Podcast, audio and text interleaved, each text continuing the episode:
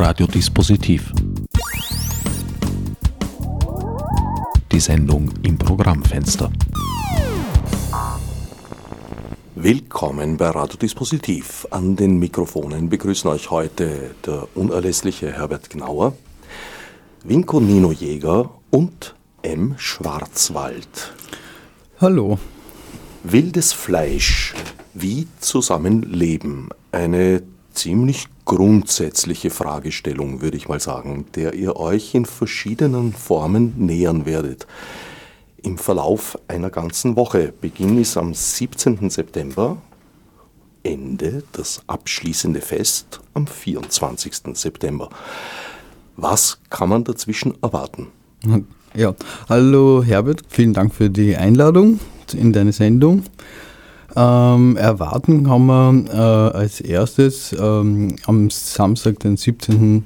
Äh, September im Ateliertheater die Performance, die wir erarbeitet haben zu dem Thema. Und dann gibt es äh, am Montag darauf, also am 19. Ähm, äh, eine Eröffnung der Ausstellung mit anschließendem Fest und dann ist je, äh, ab von Montag bis Samstag ist jeden Tag sozusagen die Ausstellung eben geöffnet. Äh, das ist so das Basisprogramm sozusagen von eben 16 bis 19 Uhr von, Mon von Montag bis Samstag dann, genau. Uh, am Montag ist die Eröffnung, ab Dienstag sind die normalen oder regulären Öffnungszeiten von 16 bis 19 Uhr. Hallo, mein Name ist M. Schwarzwald. Uh, ich bin Teil von VN Jäger und Schwarzwald und ja, das äh, Thema wie Zusammenleben, wildes Fleisch, äh, im Titel drückt sich schon äh, dieser, das Spannungsverhältnis aus von oft einmal ist das Fleisch wild, der Körper tut, was er will.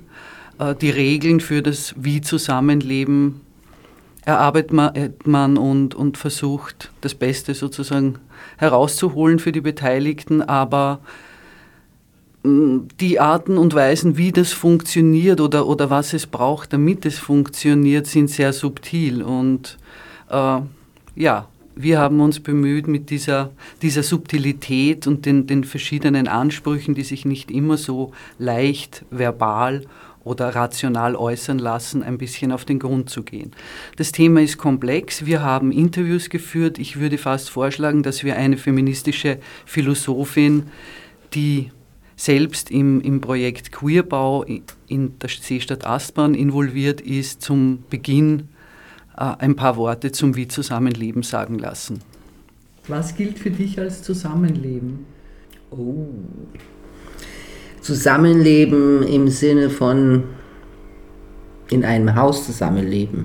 Zusammenleben. Ja, zusammen, Zusammenleben allgemein. Puh.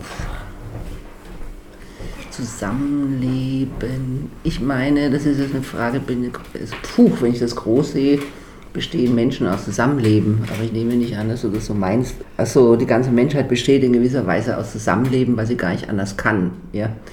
Äh, und weil es noch keinen anderen Planeten gibt, in, in dem man sich da entfernt und dann halt dort zusammenlebt. Gut, es wäre auch wieder eine Art.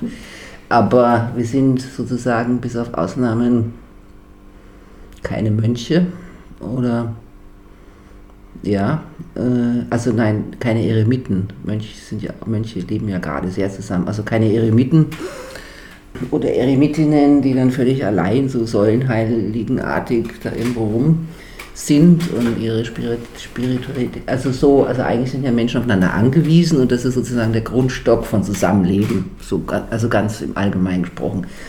Ja, und dann gibt es halt verschiedene die Makro, die Mikro und die mittlere Meso-Ebene. Äh, und dann gibt es halt die ganze Organisationsfrage, die ist dann politisch und die ist ökonomisch und die ist religiös und was die nicht alles ist. Wen haben wir da jetzt gehört? Wir haben jetzt Birgit Krondorfer äh, gehört, die ein langjährig äh, als Lehrende im, im Bereich äh, feministischer Politiken und, und, und Philosophie tätig ist und auch eine Mitbetreiberin des äh, Bildungszentrums Frauenhetz.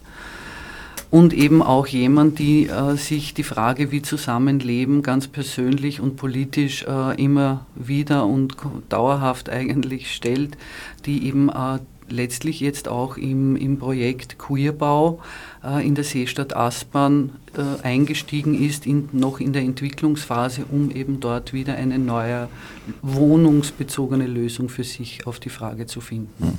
Wie Zusammenleben ist ja, glaube ich, eine Frage, die sich der Menschheit weiterhin ungelöst seit prähistorischen Zeiten stellt. Ja, wahrscheinlich. Naja, wir haben, äh, äh, wie soll ich sagen, verschiedene Ausgangs- Punkte gehabt praktisch. Also das eine war, dass wir selbst seit, keine Ahnung, langer Zeit, sage ich jetzt mal, man muss das nicht so genau sagen, dann weiß man, wie alt wir sind, ähm, also, mit, also, also persönlich sozusagen versuchen, versucht haben, die Zweierbeziehung als Paar in Frage zu stellen oder andere Beziehungsformen sozusagen äh, zu leben praktisch und trotzdem aber zusammen zu sein oder zusammen zu leben. Und, also, und äh, das ist sozusagen die eine Seite, deswegen äh, haben wir uns gefragt, ähm, nachdem wir schon so viele Jahre persönliche Erfahrung haben, was interessiert uns jetzt noch selbst? Also da ist für uns so aufgekommen, wie schaffen wir es bis zum Ende? So so ein Ausgangspunkt. Das andere war, dass wir das Buch gelesen haben von Roland Barth, Wie Zusammenleben. Das hat uns auch äh, ein bisschen geleitet, da analysiert er eben auch zum einen das, den Idiorhythmus, also ausgehend von den äh, Mönchen auf dem Berg Athos, das aber so auf der einen Seite die große Gruppe ist, versus das Paar und er interessieren die Kleingruppen speziell. Also wirklich so drei, vier Personen, fünf Personen. Und das, äh, das hat uns auch sozusagen angesprochen, weil das irgendwie so diese kleinen, zu dieser kleinen Konstellation irgendwie dann doch wieder wenig gibt. Und da hat uns auch ähm, ein Teil von einem Satz, der auch bei Roland Barth eben steht, die Vergemeinschaftung von Distanzen. Das war für uns auch irgendwie so ein, äh, wie soll man sagen, Kick, den wir immer wieder gesucht haben äh, ja, und umkreist haben, was heißt das. Und das dritte war eigentlich, äh, dass wir irgendwie ganz am Anfang gesagt haben, äh, wir versuchen die verkörperte Beziehungsgeschichte zu bearbeiten in dieser Performance.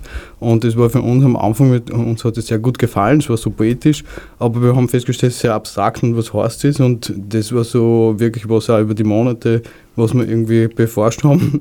Und eigentlich jetzt am Ende sagen wir, uns kommt vor, wir verstehen ein bisschen, was heißt verkörperte Beziehungsgeschichte jetzt selbst besser wie am Anfang. Bleiben wir noch mal kurz bei der, oder vielleicht auch länger, bei der vergemeinschafteten Distanz. Das ist ein, ein, ein, ein Ausdruck, der sehr, sehr spannend klingt, aber irgendwo auch äh, gegensätzlich. Mhm. Magst du oder was dazu sagen? Naja, äh, die Vergemeinschaftung von Distanzen, äh, das ist eben auch so ein Begriff, der schwer sozusagen auf den ersten Blick zu fassen ist, aber aus unserer ganz konkreten Zusammenlebensgeschichte jetzt aufgrund der, der realen Verhältnisse ist es auch in, im Projekt nochmal sehr viel deutlicher geworden, weil man eben auch oder auch wir noch mehr hingeschaut haben und, und noch mehr analysiert haben, als wir das sonst schon geneigt sind zu tun, äh, dass, dass einfach die Beziehungen, also wir haben unterschiedliche Beziehungen äh, und die nahe Verhältnisse äh, in den, in den einzelnen Konstellationen sind einfach sehr unterschiedlich. Äh, ich kann vielleicht ein Beispiel nennen. Wir haben als Teil der künstlerischen Recherche auch einen Briefverkehr in einer von uns als zusammenlebensrelevanten Gruppe aus Partnern und Freunden gebildet und jeder hat über einen Zeitraum von zwei Monaten wöchentlich jedem äh, der vier einen Brief geschrieben. Und äh, diese, also auch an diesen Briefen die zum Teil zustande gekommen sind und ohne, und ohne das Projekt nicht zustande gekommen wären. Aber natürlich drückt sich auch in den Briefen sehr stark, wird, wird sozusagen die unterschiedliche Distanz der Menschen zueinander, zum Beispiel mein Verhältnis zu Vinconino Jäger ist ein sozusagen spezielles, das sich unterscheidet von seiner Beziehung zu anderen Menschen, auch in einer schon Freundes- oder, oder partnerschaftlichen Gruppe. Ja, und, und so, so ist es eher zu verstehen. Und trotzdem verbindet uns was, trotzdem teilen wir was, aber innerhalb dessen ist es, ist es unterschiedlich nah. Ich denke mir, dass das kann für wahrscheinlich für alle Arten von Beziehungskonstellationen auch so einmal betrachtet werden. Ja, dazu kann man eben noch ergänzen, nachdem es ja von Roland Barth ist und er beschäftigt sich da mit dem Idiorhythmus, also einerseits auch fast überflüssig, weil jeder Rhythmus ist eigen, aber trotzdem äh, sieht er das da eben so, dass man, dass, wie diese Mönche zum Beispiel am Berg Athos, wo jeder Mönch eine große Freiheit hat, seinem Lebensrhythmus am Tag zu folgen und es gibt durch die Gemeinschaft nur wenige also vorgeschriebene Punkte, wo man sich trifft, wie beim Essen oder so. Ja. Und so war die Frage, wie, was heißt das für uns? Also wie wäre idealerweise, man folgt seinem eigenen Rhythmus das, äh, aber gleichzeitig will man mit anderen zusammen sein und also wie kann man das, das Wunsch nach möglichst viel Freiheit oder eigenem Rhythmus im, mit dem, dass man mit anderen zusammen sein will, wo man notwendigerweise äh, von seiner Freiheit Abstand nehmen muss oder seinem Rhythmus aufgeben muss, wo kann es da ein gutes Mischungsverhältnis sozusagen geben? Eigentlich so, das ist auch so ein bisschen das ist auch damit gemeint. Ja. Also ein Balanceakt, ja. der da gefragt mhm. ist.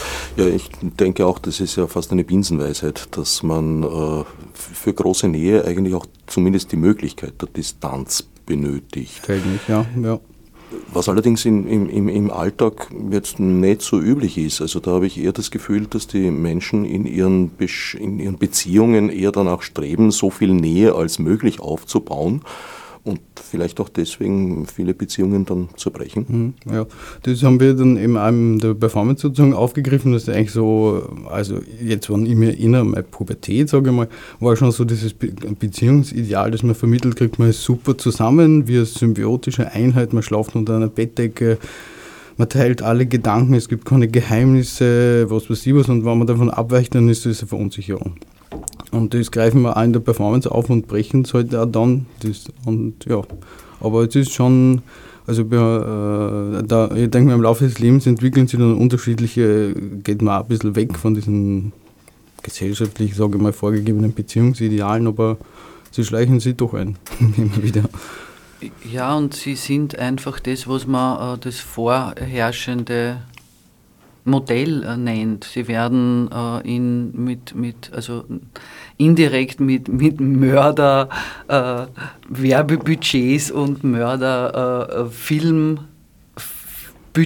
realisiert Tag für Tag. Man braucht nur den, also wenn man das noch macht, den Fernseher einschalten oder, oder äh, keine Ahnung, andere Quellen äh, in Anspruch nehmen und schon ist man mit der, mit der Suche nach dem einen und äh, nach dem ewigen Glück, nach äh, sozusagen der, der Vollkommenheit äh, der Kleinfamilie konfrontiert. Und ja, die, der Druck, denke ich, ist auch sehr groß und die, die Alternativen, die angeboten werden, auch zum einfach sie im Kopf haben, sind gar nicht so viele. Also insofern wir bieten sowas auch an, ein bisschen jenseits von starken äh, ideologischen äh, sozusagen Verortungen, einfach auch ein, ein etwas äh, Nachdenkfutter oder, oder auch Anlass äh, an die eigene Beziehungsgeschichte äh, auch zu denken oder sie auch irgendwie zu spüren, weil es geht im viel nicht nur ums Denken. Nähe, Distanz hat ja mehrere Aspekte. Da gibt es einmal den, den Begriff der physischen Nähe und Distanz, aber genauso auch der ja, intellektuellen Nähe, Distanz, weltanschaulich. Da gibt es ja etliche Abstufungen. Die bezieht ihr alle mit ein oder habt ihr da bestimmte Teile herausgegriffen eher? Hm, na, da beziehen wir, glaube ich, nicht alle mit ein, würde ich sagen, genau. Äh, also äh, ich denke mir, wir kommen schon aus einer so feministisch-queeren einfach Strömung und das also merkt man dann auch. Genau. ja, ich denke mir, von dort aus arbeiten wir. Also das ist, äh, und, und wir unterziehen oder, oder wir blicken und, und, und, und gehen und äh, spüren uns durch die Welt äh, mit, sagen wir mal, äh, queeren Körpern und, und, und Gedanken. Und das, das ist auch ein wichtiger Teil, weil äh, es geht natürlich auch uns darum, äh, wie Zusammenleben in, in Zeiten äh, einer zunehmenden, wie soll man sagen, wo, wo das Schüren von, von Distanzen und das, das sozusagen auch Aufbauen von Distanzen bis hin zu Mauern, ja, um diese Distanzen vermeintlich äh, trennscharf äh, äh, äh, zu, zu konstituieren und, ähm, wie soll man sagen, Unterschiede zu behaupten, die bei näherer Betrachtung als, sagen wir mal, konstruiert auch wieder dechiffriert oder dekonstruiert werden können. Ja, und um das geht es natürlich auch, dass das, also auch die, die, die Projekte, die wir im Rechercheprozess interviewt haben, zum Beispiel der Verein für Barrierefreiheit im Leben, im Denken und in der Kunst, äh, die sich tatsächlich äh, als Kern äh, Anlass ihres Zusammenkommens das gesetzt haben, ein, ein tatsächlich barrierefreies Gebäude, also für Rollstuhlbenutzerinnen und, und, und Menschen mit verschiedenen sozusagen Bedürfnissen, die in einem äh, normal gebauten, normal jetzt äh, eben der Norm entsprechend, der Mehrheitsnorm entsprechenden Haus überhaupt nicht bedacht oder, oder äh, befriedigt werden. Aber es geht natürlich auch darum, hier nicht nur die Barrierefreiheit äh, für äh, Rollstuhlfahrerinnen äh, zu gewährleisten, sondern ein, ein, eine große Sensibilität und ein großes Bewusstsein auch dafür mit in dieses Projekt zu nehmen, dass es jede Menge von Barrieren gibt, ja auch innerhalb von sozusagen mehrheitsgesellschaftlichen Verhältnissen, dass es auch Barrieren gibt, die nicht immer sichtbar sind, andere wieder, die man nicht in die Unsichtbarkeit äh, ab gleiten lassen kann oder wo jemand, der von dieser Art von Sicherheit betroffen ist, auch nicht äh, wählen kann, äh, sozusagen in die Unsichtbarkeit zu gehen, wie es zum Beispiel äh, für People of Color ist. Also auch diese ganzen äh, Fragen, die Fragen, Frage der Ökonomie natürlich ist eine große Frage äh, der, der Barriere letztlich auch. wir haben auch im Projekt eine sehr interessante Aussage oder, oder sozusagen Erzählung äh, aus, aus dem Leben, aus dem wie Zusammenleben von jemandem äh, gehört, wo es um gemeinsame Ökonomie geht, wo Menschen ihre Einkommen vergemeinschaftet haben, obwohl sie nicht zusammenleben, war ursprünglich sozusagen einmal der Ausgangspunkt, dass es auch eine, eine Wohngruppe oder das war eigentlich das Erste, aber übergeblieben ist das, dass man das Geld zusammenlegt. Und das geht seit sechs, sieben Jahren, betreibt diese Gruppe das. Und das ist einfach äh, auch etwas, was man dann in der Ausstellung äh, näher äh, sich anhören kann, äh, wo man einfach auch auf Ideen gebracht wird. Das heißt nicht, dass man diese selbst unbedingt umsetzen muss oder soll. Es geht einfach darum, auch den, den Horizont oder auch solche äh, Überlegungen stärker zu vergemeinschaften. Barrieren gibt es ja auch äh, physische und geistige und den physischen kann man mit Bauverordnungen mm, zumindest ein Stück weit nachkommen, wo auch schon viel passiert ist. Mit den geistigen ist das weitaus schwieriger. Also ich, ich kenne leider kein Haus, das äh, sozusagen die geistigen Barrieren abschafft bei Betreten. Äh, naja, was also, und dann willst du überzeugen. Es fällt mir gerade was dazu ein. Äh, ich habe nämlich auch im Zuge dieser äh, Recherche bin ich auf ein Buch aus den 70er Jahren äh, gestoßen, das ich sehr empfehlen kann. Dennis Cooper, der Begründer, einer der Begründer der Antipsychiatrie, hat in den 70er Jahren das Buch Tod der Familie veröffentlicht. Und es ist sozusagen eigentlich aus psychiatrischer Sicht ein, ein politisch-marxistisches Manifest zur zur, zum radikalen Überdenken äh, des Instituts äh, Familie, der Institution Familie. Und da geht es eben auch darum, da sagt er ähm, sozusagen, man kann von der Familie, wenn man sich, wenn man sozusagen bestimmte ähm, also bestimmte Distanz nicht äh, wirklich äh, sozusagen ja, sich, sich verschafft hat, dann kann man äh, 1000 Kilometer wegziehen, die Familie zieht als die innere Familie mit einem mit. Und äh, ich denke, so ist es auch mit den geistigen Barrieren. Also das ist auch die verkörperte Beziehungsgeschichte, kann hier wieder reinkommen. Es ist wahnsinnig schwer, äh, das, was einem am meisten ausmacht, in den, also in den, in, auf das Level des Bewussten zu bringen. Ja. Und ich glaube, dass diese Barrieren, also dass es sich deswegen auch lohnt, äh, die, die, die Beziehungs-, die verkörperte Beziehungsgeschichte wirklich zu beforschen, weil es eben, weil da auch viele von diesen Barrieren letztlich mit, mitgeliefert werden. Gut. Naja, das äh, Haus äh, als physisches Objekt leistet heute seine, aber natürlich, äh, wie die Birge Grundhofer gesagt hat, äh, also man hat dann die politische, oder das wird dann von Menschen sozusagen benutzt und die sind, sage ich jetzt einmal, zuständig für die, sage ich mal, geistige Barrierefreiheit oder eben auch nicht, die sie schaffen. Und damit, und da gibt es natürlich schon Häuser, also oder Projekte, wenn ich mir jetzt denke an die Hausbesetzerinnenzeit in Wien, wo halt, weiß ich nicht, wie die Rosa-Lila Villa oder das WUK, also Räume besetzt haben und mit dem politischen Programm, das sie halt bis heute versuchen zu verwirklichen, oder so, denke ich mal. Oder auch der Verein Barrierefreiheit halt jetzt nicht nur die äh, eine 60 Quadratmeter Küche gebaut hat, damit Menschen im Rollstuhl äh, das, die gut sozusagen äh, bedienen können, sondern eben auch versucht politisch zu, äh, zu handeln, wer da wohnt und sich halt auch dazu Gedanken macht. Denke ich mal. Also das, da ist man halt dann wie soll ich sagen, die, die, die materiellen Dinge alleine reichen natürlich nicht. Man ist trotzdem in die Verantwortung genommen. In welcher Form ist dieser Verein für Barrierefreiheit in das Projekt eingebunden? Wildes Fleisch?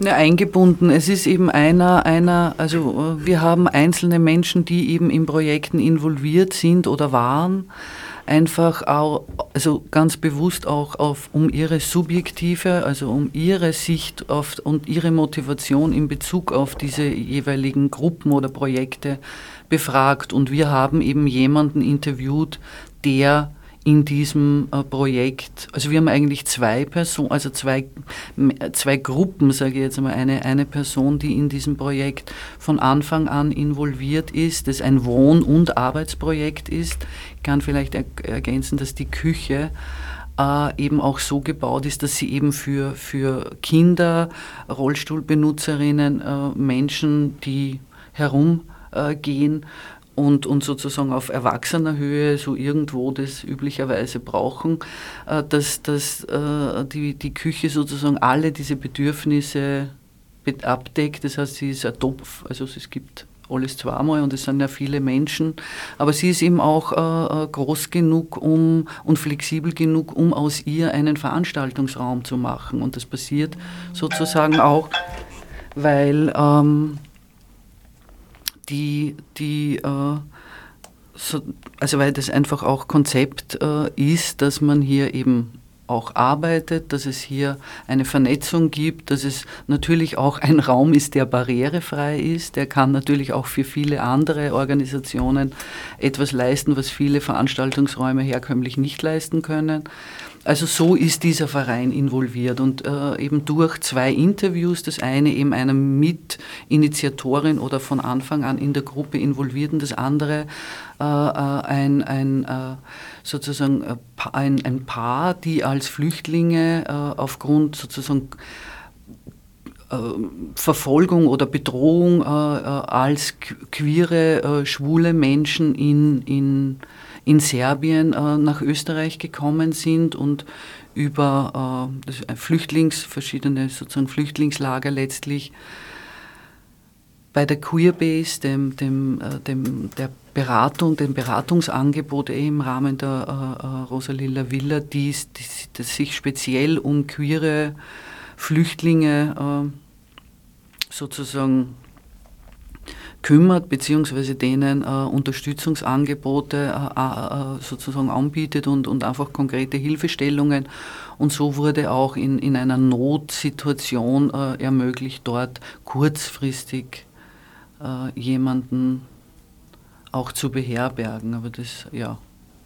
Flüchtlinge sind ja letztlich Menschen, die zu einer Distanz genötigt wurden durch unterschiedliche Umstände?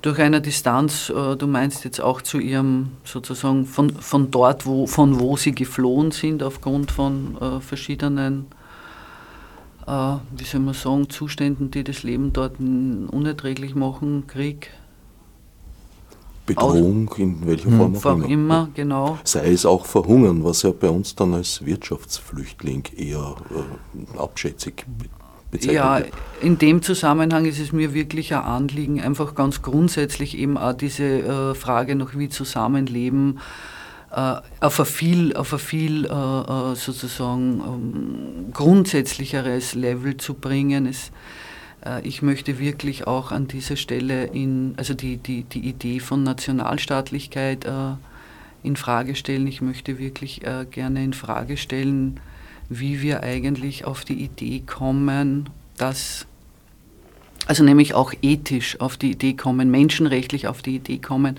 dieses Stück Land, das äh, durch eine bestimmte Art von Grenzziehung, die, wenn man sich den historischen Verlauf anschaut, auch wirklich bei weitem nicht so fix ist, wie jetzt getan wird oder wie immer wieder getan wird, äh, einfach zu hinterfragen, wie wir auf die Idee letztlich kommen, dass dieses Land oder dieser Boden, sozusagen dieses Stück der Welt, der Erde, also Welt als politisches, als, als politisches äh, äh Ding im Sinne von Hannah Arendt und Erde im Sinne von Planet, wieso das uns gehören soll wieso wir wirklich in dieser Art, wie wir es tun, darüber verfügen können, wer hier einen Fuß drauf setzen darf und wer nicht. Und äh, das alles vor dem Hintergrund, dass wir diesen Reichtum, den wir hier jetzt so vehement verteidigen, vollkommen abspalten äh, von dem, was es nämlich ausge, äh, äh sozusagen herbeigeführt hat, nämlich ein Mordstrom koloniale Geschichte, auf der wir uns da auch in neuen Gewändern, nämlich im wahrsten Sinne des Wortes neuen Gewändern, die dann billig äh, bei äh, Global Players eingekauft werden und die letztlich auch, wie soll ich sagen, dazu beitragen, dass irgendwo welche nicht das Geld zum Leben haben. Ja, ich denke mal, es war das bürgerliche Gegenkonzept, also der Nationalismus, der Nationalgedanke zum damals international verflochtenen und, und agierenden Adel. Ich habe nur eigentlich den Eindruck, dass das Konzept gescheitert ist und dass man sich langsam davon lösen müsste. Letztlich äh, wird es aber auch sozusagen in der anarchistischen Szene adoptiert. Wenn ich zum Beispiel auf einem Haus lese, die Häuser denen, die drin wohnen, ist das ja auch sozusagen eine Übertragung des Nationalkonzeptes auf eine relativ kleine Form. Ja, in dies, wenn du äh, hier anarchistische Statements in, an Häusern ansprichst, muss ich sagen, ich wundere mich eher in den letzten Monaten immer eben über ein eben solches, das äh, heißt, nimm dein Leben selbst in die Hand, was auch ein Slogan des Neoliberalismus ist. Also ich verstehe schon, äh, dass man das Leben hat, oder ich nehme mein Leben äh, ein Stück weit auch selbst in die Hand und äh, bin mir dafür auch sehr dankbar.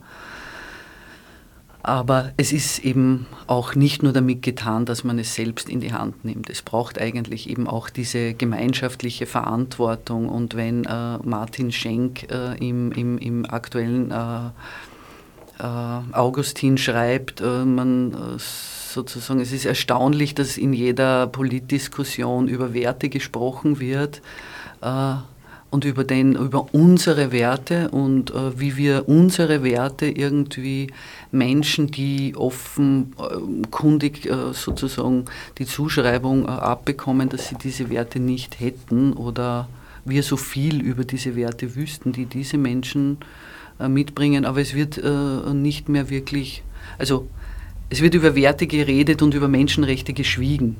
Ja, und Werte äh, weist er dort darauf hin, ist ein ökonomischer Begriff und nicht ein Begriff aus der, aus der Ethik. Also in dem Sinn äh, macht es ja Sinn, im Zusammenhang von wie Zusammenleben einmal zu sagen, weniger Werte, mehr Menschenrechte.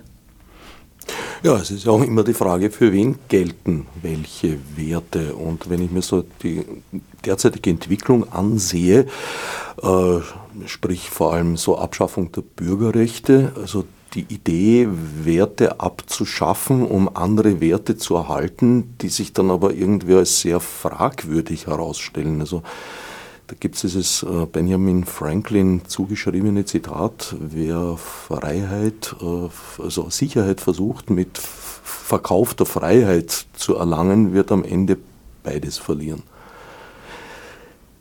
Glaube, in der Situation befinden wir uns. Also auf dem Weg sind wir schon ein, ein, ein gutes Stück marschiert, würde ich sagen. Zweifellos. Es ist halt auch immer die Frage, was soll Sicherheit eigentlich überhaupt sein oder, oder was, was, äh, wovon reden wir hier? Also äh, da ist es halt auch so, wenn man, wenn jetzt in Österreich so quasi die Unsicherheit propagiert wird, äh, dann muss man einfach sagen, man muss mehr sich mit, mit den Verhältnissen auf der Welt beschäftigen weil dann ist klar sehr viel mehr Sicherheit als hier ist schwer zu finden. Das ist auch, wie soll man sagen, ja, also das hat auch viele oder mehrere Aspekte, aber ja. Vor allem hat aus meiner Sicht paradoxe Effekte, weil äh, ja, teils wird da unter dem Titel der Verteidigung von Werten werden eigentlich genau jene Werte abgeschafft, die man vorgibt, verteidigen zu wollen. Allerdings eben mit dem Trick, dass man sagt, es ist ja nur vorübergehend.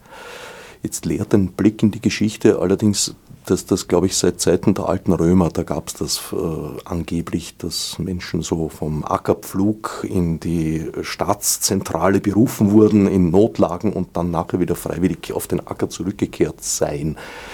Das haben wir schon lange nicht mehr erlebt. Mhm. Also üblicherweise werden diese Wege nie zurückgegangen oder wenn, dann muss das äh, leider oft auch blutig erkämpft werden. Mhm, ja.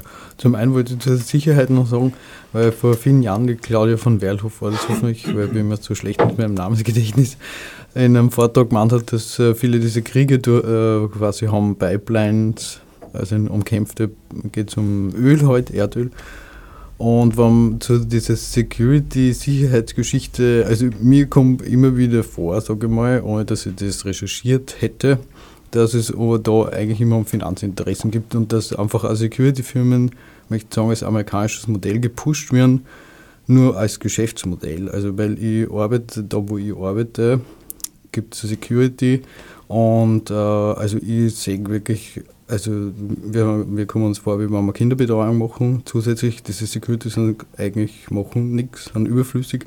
Und da denke ich mir, es wird behauptet, wir brauchen die, keine Ahnung.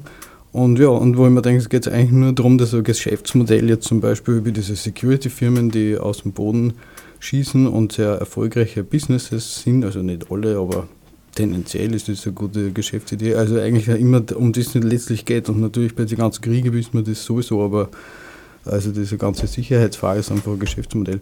Und sicher denke ich mir auch, dass die paar, sage ich mal, Fortschritte jetzt, wo man sagen wir in Österreich äh, denkt an die 70er Jahre des Feminismus und dann später beginnen die 90er Jahre mit Queerrechte oder so, oder ein bisschen Fortschritte, die man macht, ist klar, dass man sich denkt, ja, ein kleiner äh, politisch äh, anderer Wind und das ist alles wieder weg vom Tisch und wir sind wieder wo, wo wir nicht haben wollen.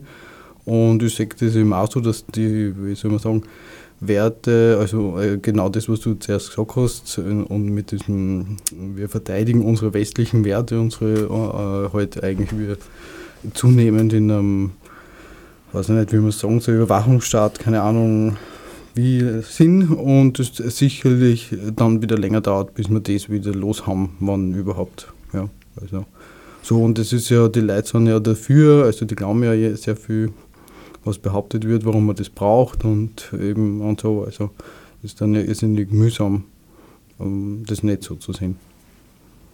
Ja, Frankreich befindet sich seit einem Dreivierteljahr mittlerweile im Notzustand. Ja, ja. Genau. Übrigens eine, eine Situation, die ursprünglich, glaube ich, mit 14 Tagen limitiert war. Im französischen Gesetz oder in der Verfassung sogar, weiß ich jetzt nicht genau. Was aber allerdings überhaupt keine Rolle gespielt hat, das war sofort ausgehebelt. Also das, das war eigentlich, soweit ich weiß, gar keine. Diskussion. Na, da fällt ja. mir ein, darf ich nur kurz Pasolini noch zitieren, weil das da dazu passt. Weil er eben gesagt hat, die Faschisten sind die größten Anarchisten und das denke ich mir, wenn man sich das immer anschaut, also gerade auf der Gesetzesebene, also die machen halt dann, was sie wollen quasi. Geht schnell, ja. Genau. Ja, das ist natürlich auch ein Aspekt des wilden Fleisches.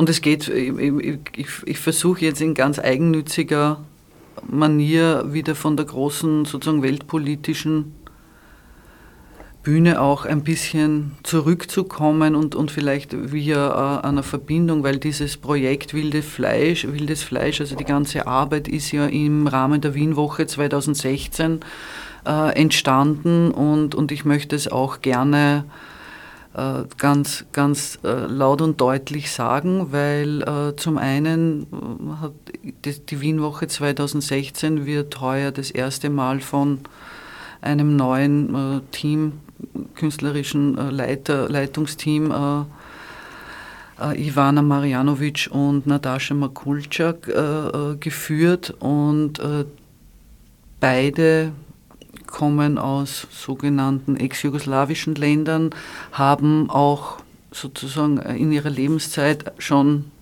Verschiedenes in Bezug auf dieses Thema, wie Zusammenleben auch an, an, an ganz, sagen wir mal, schwierigen äh, ähm, Realitäten auch bearbeitet oder, oder äh, erlebt und, und, und leben jetzt hier und machen in Wien äh, dieses Festival, das auch natürlich eine Anbindung zu politischen äh, Aspekten hat. Und Sie heuer haben das Festival unter das Motto äh, Forever Together äh, gestellt und es geht da eben auch darum, gerade diese großen politischen Fragestellungen die wir jetzt kurz angerissen haben, auch einmal rückzuführen wieder bis hin zu den sogenannten oder oft als privat äh, und, und mehr oder weniger politisch öffentlich irrelevanten Beziehungen zurückzuführen. Und ihr, äh, also ihre These ist äh, gewissermaßen, dass eben auch gerade Freundschaften, Partnerschaften, Sozi also äh, Netzwerke, politische Netzwerke, die aus dem, also stark aus dem Privaten auch äh, ins Private gehen und aus dem Privaten auch äh, informiert sind, kommen, äh, dass das eben auch ein, äh, gerade in Zeiten, wo sich Dinge zuspitzen, ein wichtige, wichtige, wichtiges Feld äh, ist, das durchaus auch einer politischen Aufwertung bedarf und, und, und auch einer, einer, wie soll man sagen, einer Reflexion äh, auf, auf mehreren Ebenen. Und ich denke, dass das Wienwoche-Programm unter wienwoche.org äh, zu sehen wirklich ein äh, sehr bemerkenswertes und, und, und tolles äh, Programm äh, zu, diesem, zu dieser Frage Forever Together hier in Wien anbietet. Also die Veranstaltungen sind auch alle kostenlos, inklusive unserer. Äh, die meisten sind mit, mit vorheriger Reservierung die Adresse ist auch auf der Homepage von der Wienwoche zu finden, äh, sind, sind sozusagen mit Platzkarten zu reservieren. Aber ja, das, das ist auch dieser, diese, diese äh, Verbindung zwischen privat und politisch ist quasi Gegenstand dieser, dieses Festivals. Das Website der Wienwoche hast du jetzt schon genannt, wienwoche.org, aber es gibt natürlich noch andere Punkte im Web, wo man sich informieren kann, zum Beispiel euer Facebook-Account unter facebook.com slash Jäger Schwarzwald, pardon, Jäger natürlich mit AE, nicht mit Ä, äh, sowie das Website von Winko Nino Jäger unter vnjäger.com, abermals mit AE, obwohl es die Umlautdomains gibt, allerdings äh, schließt man sich da in vielen Ländern dieser Erde auf, aus, weil nicht auf jeder Tastatur ein Ä vorhanden ist. Ja, mein Name ist ja nicht mit Ä. Dagegen kämpfe ich an. Jäger schreibt sich schon in, mit in vor digitaler Zeit mit ja, AE. Ja, ja, genau. Das will niemand glauben, aber genau. Das ist ein Teil der, wie soll man sagen, Migrationsgeschichte der Familie väterlicherseits, genau. Interessant, das kennen wir uns schon so lange, ich höre das zum ersten Mal. Also, ja. wo habt ihr die E-Strichel verloren? Oder wir haben gesagt? die E-Strichel verloren, wie irgendwie scheinbar ein Teil der Urgroßeltern nach in das heutige Slowenien gezogen ist. Und da waren es Jager, haben dann dort wiederum slowenische, was weiß ich, lebende Menschen geheiratet. Und so ist das Jager entstanden und dann ist wieder mein Vater wieder weitergewandert nach USA und so weiter und hin und her und dann wieder nach Österreich und da ist dann das E wieder dazugekommen, aber als praktisch. Insofern bestehe ich auf das AE, weil es eben politisch eine Geschichte zeigt, sozusagen Migrationsgeschichte. Aber das muss man natürlich wissen oder mich fragen. Na, habe ich gerade getan. Äh, gefragt genau. habe ich, wissen ja. uns jetzt alle, die zuhören. genau. Distanz und Nähe, das sind Begriffe, die in unseren Tagen abermals, nicht zum ersten Mal in der Menschheitsgeschichte, eine grundlegende Wandlung erfahren. Ursprünglich war Nähe mit physischer Nähe verbunden. Sehr bald haben die Menschen dann das Nachrichten oder die ersten Nachrichtensysteme äh, erfunden. Man hat irgendwelche Nachrichten vielleicht zuerst mal bildhaft gezeichnet und zu wem gebracht oder bringen lassen weil sonst war die physische Nähe ja eh schon wieder hergestellt. Dann kamen da berittene Boten dazu, Telegrafen, Post und was weiß ich was alles. Heute sind wir zum ersten Mal in der Lage, global, theoretisch an so ziemlich jeden Punkt dieser Erde in Echtzeit zu kommunizieren. Das ist, glaube ich, ein ziemlicher Einschnitt in die Kulturtechnologie. Oder man könnte auch sagen, ein Sprung. Hm. Worauf willst du hinaus? Dass diese Begriffe sowieso immer äh, sozusagen äh, hinterfragt werden mussten, aber heute ist das ganz besonders in, in, in Bewegung geraten. Ja. Also eigentlich lässt sich Nähe, Distanz in einer gewissen Weise gar nicht mehr unterscheiden, weil wenn ich auf WhatsApp oder sonst irgendwo kommuniziere, ist es völlig wurscht, ob ich in der Nebenwohnung, im Nebenzimmer oder auf der anderen Seite des Globus sitze. Ja, also, naja. also ja, red du was. äh, ich denke, also das hat viele, viele äh, Aspekte. Einer davon ist eben, es natürlich gebe also mindestens ein Sprung, wenn nicht überhaupt, wie soll man sagen, ein eine, eine Shift in the Universe. Äh, ja, und die Frage, was ist real, was ist virtuell, äh, verändert sich halt je nachdem, was für ein real und virtuell ist. Äh, für mich, äh, ich komme ja noch aus einer Zeit, wo wir analog lebten und, und, und äh, ich kenne das Konzept der Telefonzelle äh, sozusagen angewandt. Aus eigenem Erleben, ja. Ja, aber ähm, also, sozusagen, ich bin auch eine intensive Internetnutzerin und, und, und, und dort Lebende sozusagen. Also für mich hat sich die, ich merke das dann immer mit, mit Freundinnen, Freunden, äh, die eher analog äh, ticken, die dann so Sachen sagen wie, naja, aber in Wirklichkeit, ja, also wo ich dann schon merke, es gibt öfter dieses Bedürfnis zu sagen, für mich ist die Wirklichkeit eben dann eine andere Wirklichkeit. Und äh, das gilt in vielen, das gilt nicht nur für die Technologie und für die Frage, was ist wirklich, wirklich, sondern es gilt natürlich auch für Fragen, die uns besonders äh, äh, beschäftigen, nämlich die Frage auch nach äh, Identitäten, Geschlechtsidentitäten, äh, Diskriminierungslinien. Also da war das, äh, finde ich, ein wichtiger Input, äh, den man nochmal unterstreichen kann. Wissen oder Fragen, also äh, nachdem man vieles einfach äh, nicht wissen kann und oft einmal wie in einer, äh, äh, wie soll man sagen, Tradition oder Gepflogenheit leben, da nicht sehr genau zu sein, äh, sondern vieles, äh, was man dann to assume, sagt man auf Englisch, wie sagt man auf Deutsch, also annehmen, annehmen danke. Also vieles dann letztlich eine Annahme ist. Also man schaut jemanden an und denkt sich, man, das ist ein Mann. Ja? Oder man, das ist eine Frau. Das ist aber vielleicht ein Blödsinn. Vielleicht ist das überhaupt kein Mann. Oder und, Österreicherin. Genau. Das geht Oder, auch weiter. Man sagt ja, auch, ja, Mann, das ist die Schwerkraft und weiß gar nicht, was ist. Mhm. Genau. Ja, aber ob es der Schwerkraft wehtut, ist die andere Frage. Oder vielleicht ist der Schwerkraft wurscht, aber mir ist es eventuell nicht wurscht, wenn jemand von mir was glaubt, was ich von mir selbst nicht glaube.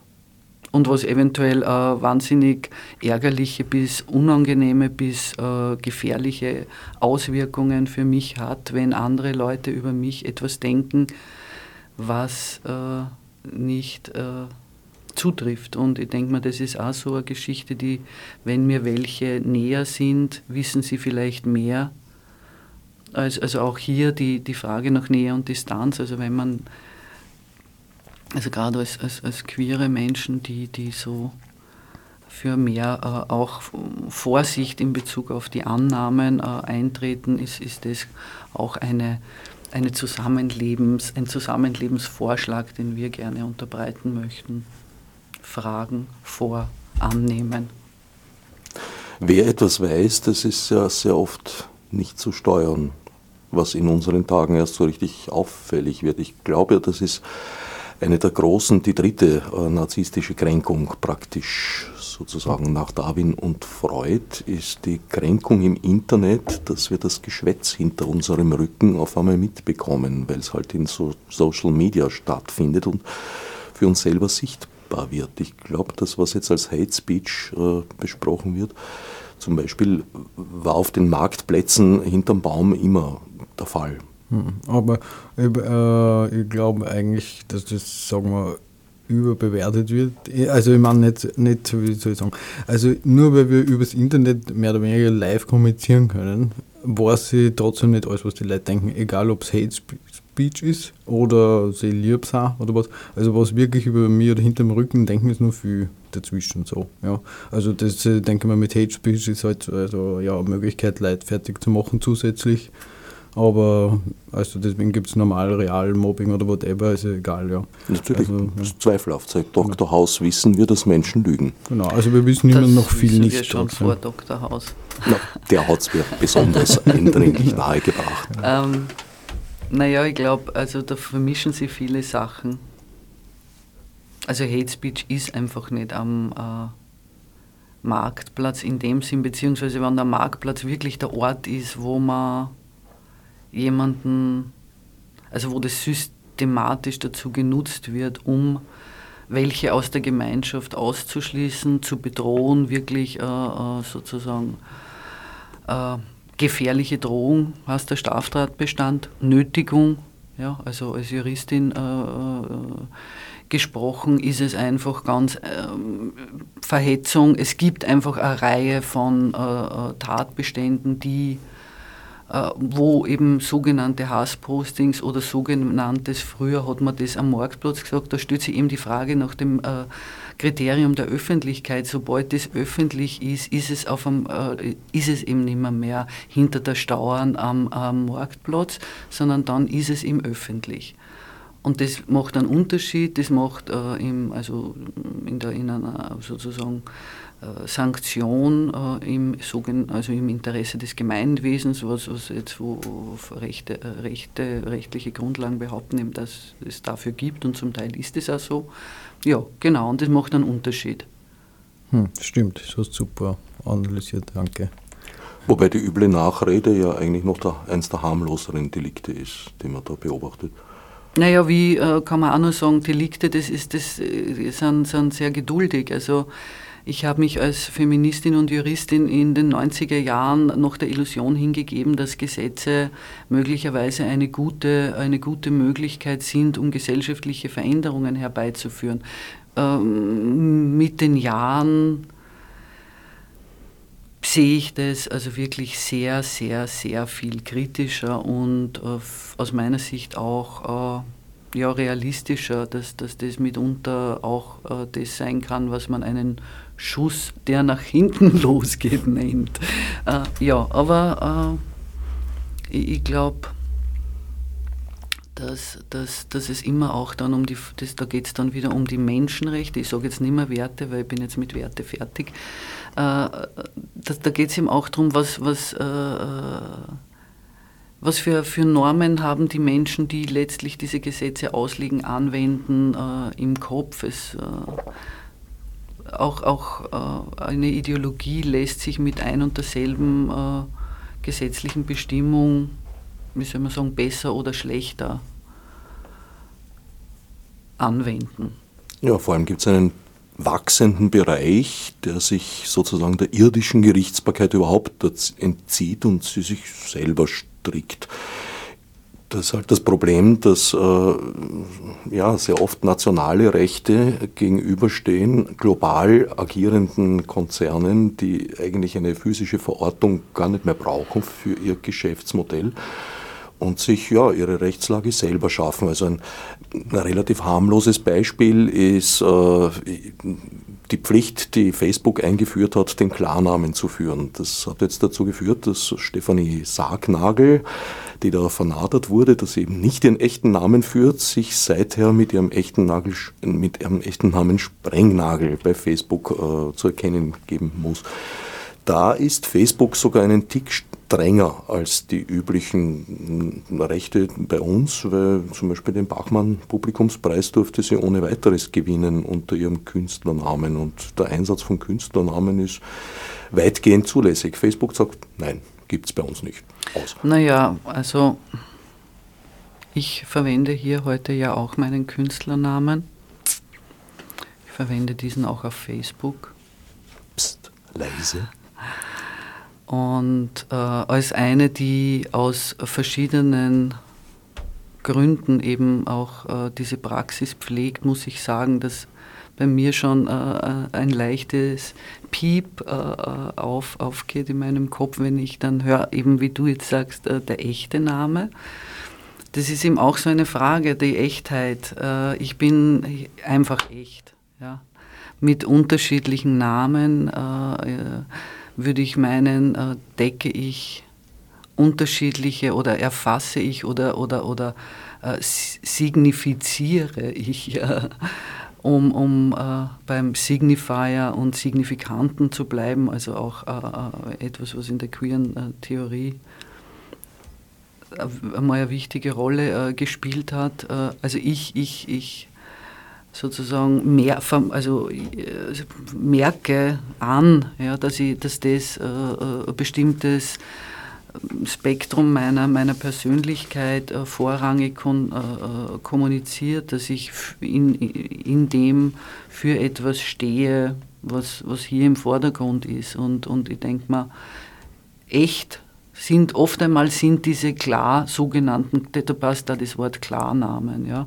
Also da geht es halt einfach um das, wie, wie letztlich äh, äh, sozusagen einem System, in einer Systemweise definiert bin. Wenn ich mich mit meinen standesamtlichen Daten vermerke, dann bin ich halt, also ist natürlich die Überwachung, die Rückführung, die Klagbarkeit, die, die Festnagelung auf eine bestimmte Identität, über die jemand anderer in erster Linie einmal äh, auch entschieden hat, so mit einer Namensgebung.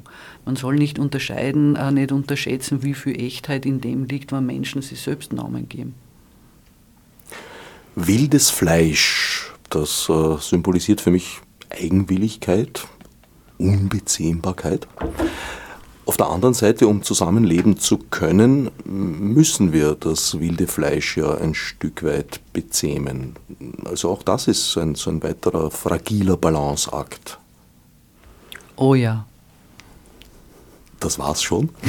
Na, vielleicht können wir noch ein zweites Interview-Snippet äh, spielen, das äh, in dem Fall auf Englisch ist, falls englischsprachige Menschen zuhören, freuen sich die. Und das ist aus den Interview-Teilen, die immer dann auch zu den körperlichen, sinnlichen Reaktionen auf Zusammenleben erstellt wurden. Also ab. Du musst mir jetzt noch sagen, welches File das ist. Das ist das File uh, Me and the Cats 3. Me and the Cats. Na bitte, zufällig schon angegeben. Ja, eben darum dachte ich. your like negative sensual impressions from living together from childhood up to now in terms of hearing, seeing, smelling, tasting, feeling and as well as the positive ones? Oh, that's a very big question. Yeah, So this is like you're talking about on the level of uh, of sensory experiences, more or less. Like, mm, so the first thing that comes to mind as a negative experience uh, would be like a certain. It has to do with sound. Most uh, negative experiences that I come to think of, like uh, both being in a space where where people are screaming a lot at each other and maybe just in general, um, and uh, specifically around uh, dinner tables, like uh, fighting over uh, eating, uh, fighting over uh, what I should eat, and uh, mm, like trying to to stage a togetherness around the kitchen table that really doesn't happen because uh, the togetherness that would be possible isn't available. Uh, and someone has an ideal of a togetherness that is like children sitting still and being respectful to the protocol of fine dining or something like this. And that does that is like not producible at the moment. And then there is a fight instead. Um, or like uh, also negative experiences of living together has to do with uh, being um, disturbed by various uh, other living entities very early in the morning. Like I had a sister who would go up uh, at six and play the piano, uh, and I I would always get furious about that and. Ja, leider können wir jetzt aus Gründen der Sendezeit, Formatzwang, äh, nicht das ganze Interview hören. Aber ich glaube, man hört es bei der Performance, oder? Man hört es in der Ausstellung. Nicht? Am, am 19. ist die Eröffnung unserer Ausstellung im, in unserem Raum VN Jäger und Schwarzwald in der Neustiftgasse 48, Ecke Neubaugasse. Die Performance am Samstag davor, am 17. findet im Ateliertheater Theater Burggasse 71 statt. Dankeschön. Jetzt verrat uns doch äh, die Antworten, die, die Fragen hast du gestellt, das habe ich erkannt, aber wer hat die Antworten gegeben? Die Antworten hat eine äh, äh, Person namens Tova Gerge aus Stockholm gegeben, die sich viel äh, mit Fragen des Zusammenlebens in ihrer theoretischen und praktischen sozusagen Arbeit beschäftigt. Wildes Fleisch, äh, wie Zusammenleben. VN Jäger und M Schwarzwald. Ab 17.09. beginnen tut es im Ateliertheater. Am nächsten Tag, nein, am Montag drauf, am 19.09. geht es in der Neustiftgasse 49, Ecke Neubaugasse weiter und dort schließt es mit dem berühmten Fest am 24. als nef